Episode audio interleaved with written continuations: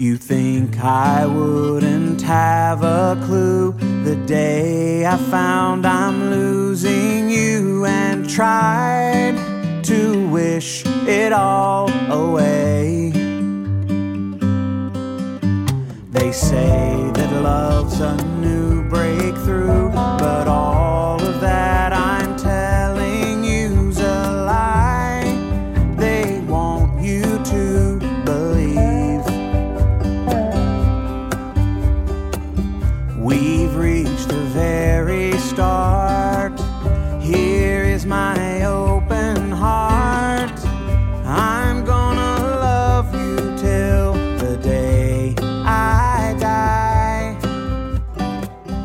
Hello，大家好，您现在收听的是太阳电台小编聊汽车，我是怀东。马上就年底了，不平凡的二零二零年呢，就算过去了。按照我们电台的习惯呢，愿意做个盘点节目。那本期节目呢，我们就来回顾一下这个不平凡的二零二零年的中国汽车行业。呃，众所周知啊，今年因为年初的新冠疫情的影响呢，其实整个世界吧变化都是挺大的啊，甭管是从政治啊、经济上，那在汽车领域呢也是如此，变化呢也是挺大的，也是有很多的呃让人意想不到的事情。比如说疫情全面爆发的时候，全球很多的汽车厂商呢都停工停产了，然后原油的价格呢也经过了一轮暴跌，甚至都出现了原油是负数的这种情况。啊，之前我们也做过节目聊过这个，咱们就在这儿呢就不再多赘述了啊。在年终的时候呢，我们其实对于汽车行业的观点呢不是特别乐观，大家都觉得可能今年车市就完了，应该是挺惨的。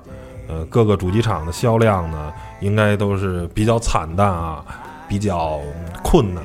但是实际上，虽然目前十二月份没过完啊，录节目这一天是十二月十七日啊，现在拿到的数据只有十一月的销量，但是从啊这个销量看，结果我们发现啊，其实还可以，比我们想象中的要好啊。下半年随着我国对于防疫的这块控制的非常出色啊，基本上疫情得到很有效的这个遏制，整个的工业体系啊得到特别大的恢复，然后消费这边也很强，所以中国车市又一个欣欣向荣吧。所以呢，咱们第一个回顾的就是国家的汽车销量的一个复苏、一个反转的过程，可以说是一个 V 字形的反转。在疫情刚开始的时候呢，首先其实很多车企就展现出来了，嗯、特别大的社会责任感啊，不少车企呢都捐款了，是吧？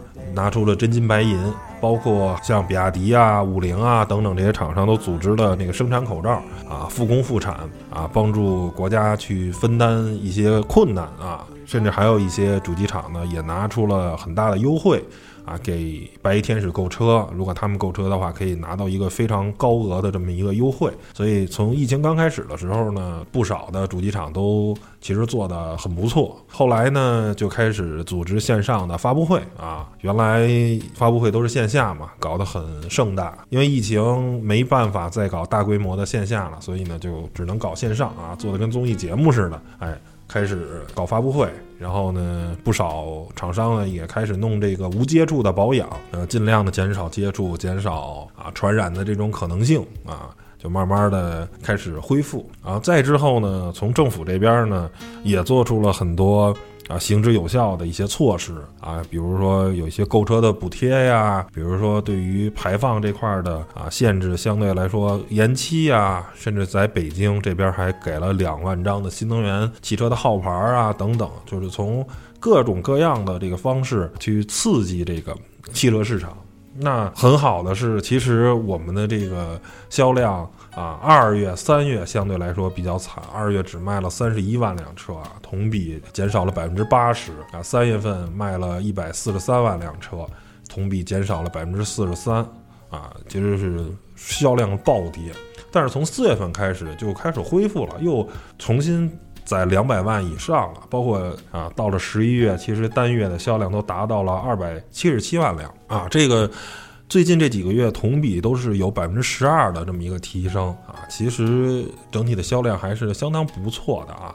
如果乐观的估计话，可能今年的销量能跟去年有一个持平，都是可以比较乐观的估计到的。虽然十二月份还没有啊正式来到，但是看目前这个趋势，应该是 OK 的。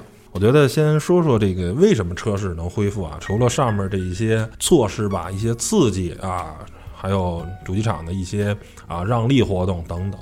我觉得主要的还是咱们经济这上面有一个内循环的这么一个概念，刺激消费。然后因为疫情吧，大家对于这种公共交通的出行呢，相对来说可能比较忌惮啊，觉得挤公共汽车啊或者挤地铁的话。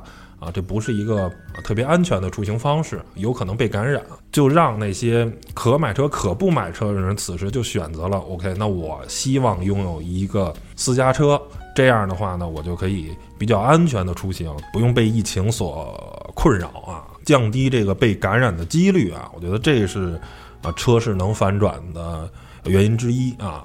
第二个呢，我觉得是整个这个大消费的这么一个价值观的一个变化。之前其实咱们中国老百姓啊，有钱呢更希望于啊买房什么的啊，这个是一种比较好的投资渠道啊。中国楼市近二十年基本上都是在涨的这么一个过程，没有特别大幅的这个下跌，属于跌的少涨得多这么一个啊情况，是一个长牛市。但是最近两三年，随着国家这个政策的改变啊，房住不炒。这是啊，整个从国家管理层上面这么一个方向。那其实楼市除了一些省份的一些城市，比如像杭州啊或者深圳，可能还有个涨幅。像北京什么的，我知道的房子有些都在跌，对吧？不涨或者说是微跌。啊，都是这么一个情况。那房子首先作为一种投资的方式呢，目前看并不是一个好的标的，可能只有在极特殊的地方啊，可能还会涨，剩下可能全国绝大多数地方呢都不会涨。那这时候呢，赚了钱，有些资金就不会流到房市里。那现在呢，旅游又受限，对吧？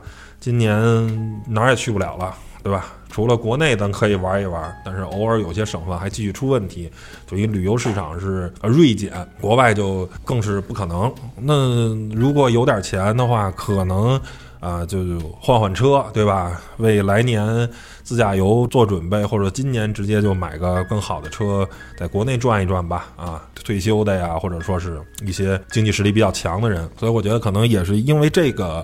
影响也让一些品牌的一些车的销量有一个比较好的这么一个表现啊。从各个品牌这个销量上来看呢，呃，能看出来啊，大众这边的影响，嗯，其实还是挺大的啊。因为帕萨特事件啊等等的一些相对来说负面的影响啊，一汽大众前十一个月的销量同比变化是一点四增加了，就是几乎没动。但是上汽大众呢暴跌了百分之十九点五。五啊，接近一个百分之二十的跌幅，其实销量跌的还是挺多的啊。通用这边呢也跌了八点三，吉利跌了六点一，东风日产跌了七点一，然后本田、丰田这边呢基本变化不大，像一汽丰田甚至销量还增加了啊百分之七点四，广汽丰田呢增加了十三点九，等于是日系的这边呢基本上守住了自己阵地，有的呢有些增加，有些减少啊。然后自主品牌其实咱们这边啊发展的速度是比较快的啊，尤其是像长安汽车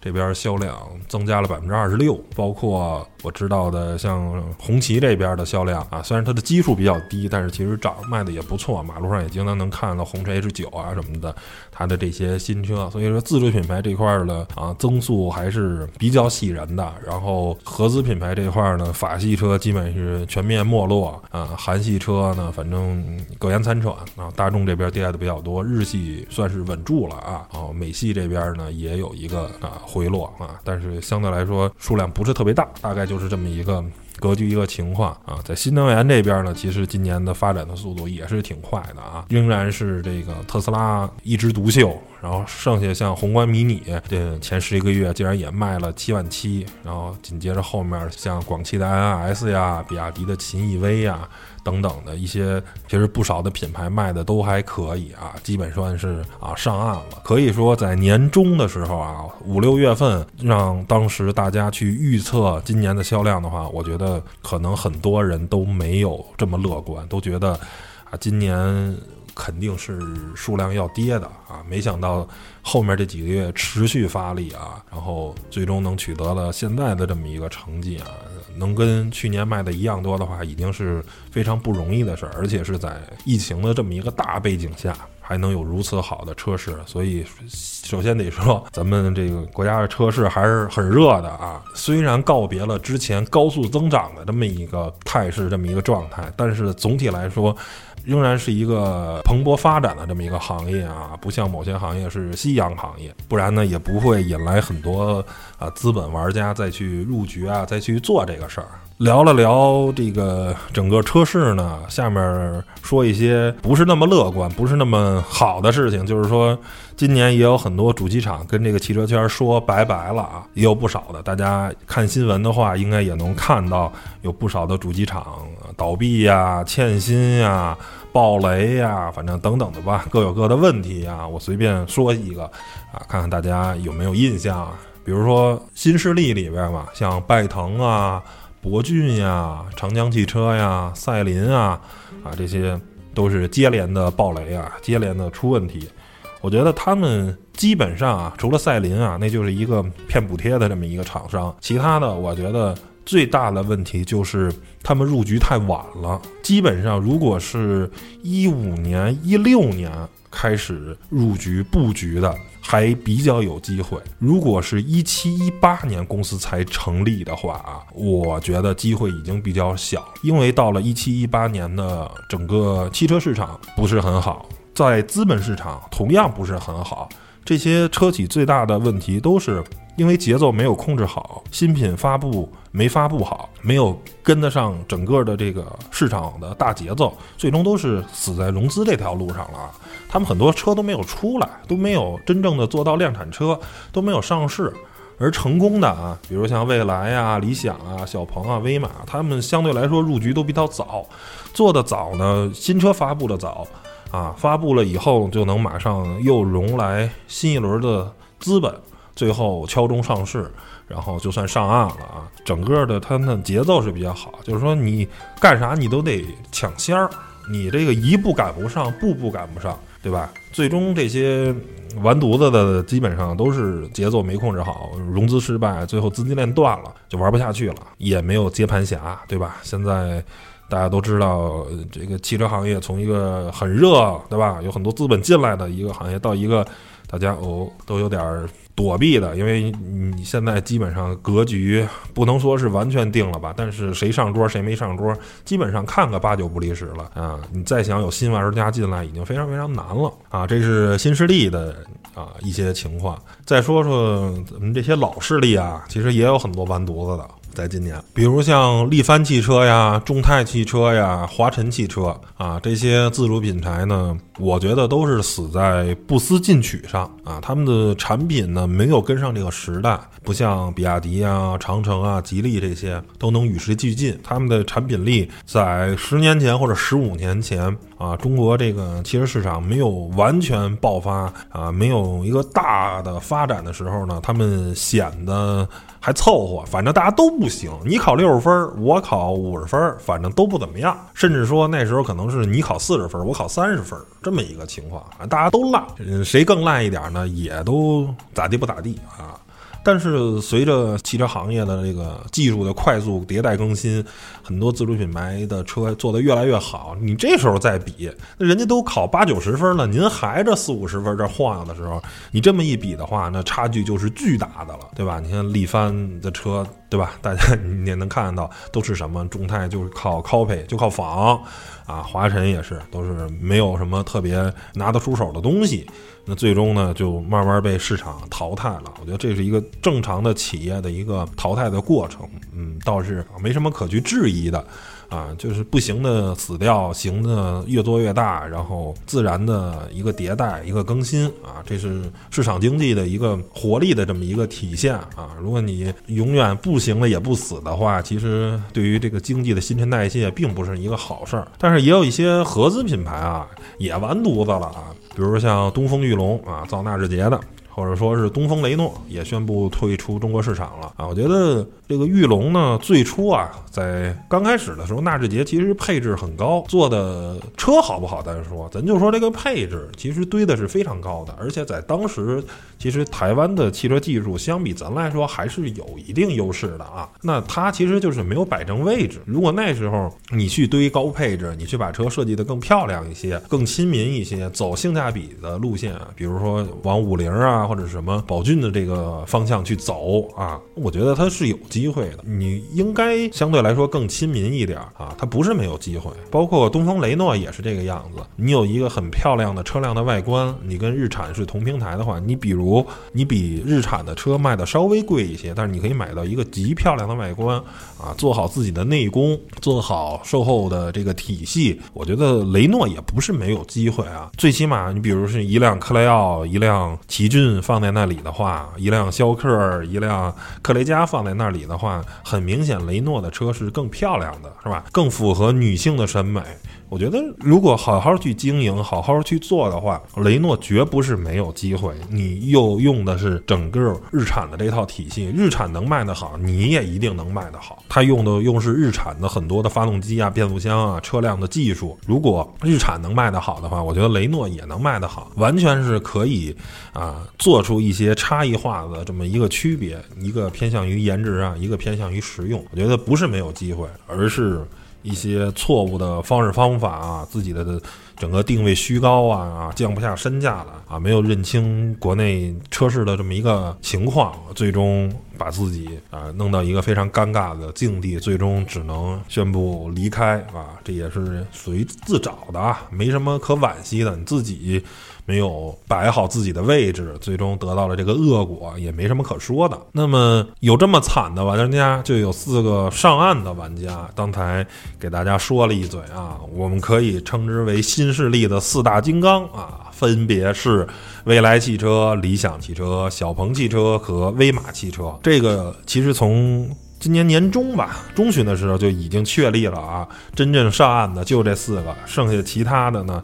像高和什么的，我不好说，因为它的那个高和 HiFi 定位太高了，那不是一个普通老百姓可以接受的这么一个价格。未来能不能成功，我持一个保持的这么一个态度。我觉得第一款车你又要走量又很贵的话是很难的。你可以第一款车像蔚来一样，我卖这个车不为了走量，我造一个赛车，对吧？我宣告我的品牌的这么一个调性，然后你再造走量的车。你走量的车应该是在四十万、三十万的这个价位，卖的太贵的话，你一个全新的品牌卖这么贵啊，这对于用户的接受的难度还是比较大的。而目前呢，这个四大品牌其实销量都还是不错的啊。未来呢？前十一个月的销量是三万六，理想是两万六，小鹏和威马大概都是两万辆左右，并且呢，这未来、理想和小鹏呢，这三家呢也都在美国的纳斯达克上市了，威马呢也准备在咱们 A 股的科创板上市，并且其实这半年吧，这个三兄弟啊，咱先不说威马啊，这个纳斯达克三兄弟啊，新势力三兄弟有一波非常夸张的涨幅啊。最少也是两三倍的这么股价。那蔚来汽车如果从之前这个一块多钱、两块钱的这个低位的话，到现在六十多的这个价格的话，那涨幅更夸张啊，更大啊！之前在这个跟森哥的股票节目里也说过几嘴啊，这个未来的这个股价。所以我个人觉得这是一种对未来的预期吧，不是蔚来汽车啊，是对整个新势力的一个预期。这几个现在的市值其实都很高了，像蔚来汽车有六百八十八亿啊，接。截止于咱们十二月十七号当天的这个啊价格，然后理想是二百八十八亿，小鹏是三百九十亿，啊，都是这个几百亿的美元的这么一个市值，啊，最少也合两三千亿，甚至像未来这都合四千亿这个级别了。都是非常夸张的数据。考虑它目前卖的销量这么一比的话，他们比上汽呀、比长城的这个销量要差很多，但是市值。有的已经一样了，有的甚至还多。实际上，市场给他们的估值都是非常高的。包括威马汽车之前传言说估值是四十三亿美元，那如果看它的这个销量啊，这个数据来说的话，我觉得威马上市了以后也不可能是四十多亿美元啊，四十多亿大概就三百亿人民币，绝不可能。我觉得最少也应该是看齐小鹏吧。或者说是看齐理想吧，最起码也得是三百亿美金这个级别，大概也得是一千多亿、两千亿，差不多这个人民币的市值，不然的话，这个就没道理，是吧？因为大家如果销量差不多的话，车型定位又有接近重合的部分的话，市值可能也是有一个找齐的这么一个过程，估值会相对来说比较接近。嗯，可以说这个四个玩家就算成功上岸了啊。甭管他们的销量目前如何，但最起码，啊，股价有这么高的一个估值，说明资本市场对他们很认可。那未来融资啊，包括实在不行的话，还能股权质押去融资。啊，等等的一系列资本市场的这种操作啊，这种方式的话，让这些企业未来一两年甚至两三年资金链这块是啊没有太多的问题的，让他们能继续不断的更新新产品，去跟上节奏。因为你只有在牌桌上一直玩儿，你才有等到大牌胡的可能啊。你没钱了，这个麻将桌这个牌桌你就玩不下去了，你就结束了啊，是这么一个情况。其实不光是新能源三杰呢，在美国的股市的表现很强，其实，在 A 股这边也有一波疯狂的汽车股行情。我和森哥也聊过，大家可以翻我们之前这个汤小有话说的股票节目啊，里面聊的还是挺深的。这边呢，我再再叨咕几句啊。呃，首先很可惜的是，我没有参与。这波行情啊，我并没有买太多的汽车股，我只买了福耀玻璃啊，因为当时就觉得汽车股，呃，这个估值真的不低了。可能有一个问题就是，你越了解这个行业，你可能了解的太多不是好事儿，你你会造成这也看不上，那也看不上，对吧？呃，因为你会对比嘛，自主品牌最强的无疑是吉利汽车，但是吉利汽车在港股，它只有两千多亿港币的这么一个估值。那这个时候，比亚迪你有这么高的估值，宁德时代你的估值这么高，长城你的估值这么高，你是不是被高估了？你就开始这么思考问题，对吧？反而可能会错过这个行情。我觉得这个行情的基础呢，其实是特斯拉带起的，在美股这边，特斯拉的这个估值非常高。啊，疫情之后呢，有一个大跌，之后呢就开始一路的雄起啊，屡创新高。现在特斯拉的这个估值已经接近六千亿美金了啊，五千八百多亿，非常的夸张。它的市值其实已经超过了九大汽车主机厂的总和。这九个分别包括像大众、丰田、日产、现代、通用、福特、本田、菲亚特、克莱斯勒、标致啊，这些所有的汽车。厂商的上市市值的总和都没有特斯拉多，所以特斯拉现在的估值是数据是非常吓人的，非常可怕的。但它的销量实际上在这个世界上连百分之一都不占啊，销量的数据很一般啊，跟这些传统车企们相比，但是估值却比他们九个都多啊，这是一个对于普通人来说觉得挺不可思议的事儿。但是资本市场就是这样，它有一种赋能的力量，它有一种预示未来的力量。现在资本市场就是对它极其的看好，认为未来这九个全都会被特斯拉打死。特斯拉未来是这个行业的老大，那行业老大就享受超高的估值。他甭管现在成没成为老大，但是未来被认为能成为老大，那就给你一个未来合理的估值。啊，因为股市它与其说是这个经济的晴雨表啊，啊，这是对于整个国家来说，而对于个股来说，它就是一个未来预期的晴雨表啊。我是赌的你的未来，而不是你现在。你现在的公司的经营状况不重要，我看你的是未来。你未来如果能大赚钱，那我就给你高估值；而你现在不赚钱不重要。而你未来如果赔钱，你现在多赚钱都没有用。如果你明年预计会是亏损的话，那这股价一定是暴跌的这么一个状态。所以这个资本市场就是这样。那再说回这咱们这 A 股，因为特斯拉的。暴涨，然后包括一说这个智能汽车、新能源汽车的这么一个未来的出行方式的这么一个畅想啊，在 A 股没什么可炒的里面，你总得炒一个吧？他们要行情要吃饭啊，所以呢，就有了疯狂的这一次从七月份开始的这么一个汽车股的爆发行情，一直现在持续年底，仍然还会不断的有一些新的热点啊，一些游资在介入啊。其实这个逻辑呢也是通的，为什么呢？因为现在汽车工业是占中国整个的工业的产值的是比例是最大的。你一七年的数据啊，全国的这个汽车工业的总产值达到了八点八万亿，占整个工业的总产值的百分之七点六，基本上嗯能占到不到百分之八啊，这么一个规模是单一品类最大的，包括还能。带动一百多个上下游的这个产业的这么一个发展啊，原来可以说是房地产是中国这个经济的引擎，是吧？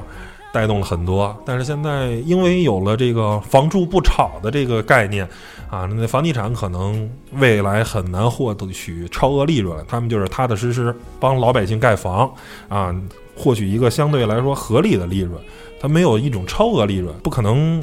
再有特别巨大的跨越式的发展，而这个汽车行业现在接过来了啊！你这么一看啊，我现在作为中国工业老大了，那这些相应的标的的公司给一个未来很大畅想，其实也不是不可能啊。下面呢，再说说这个一些个股吧。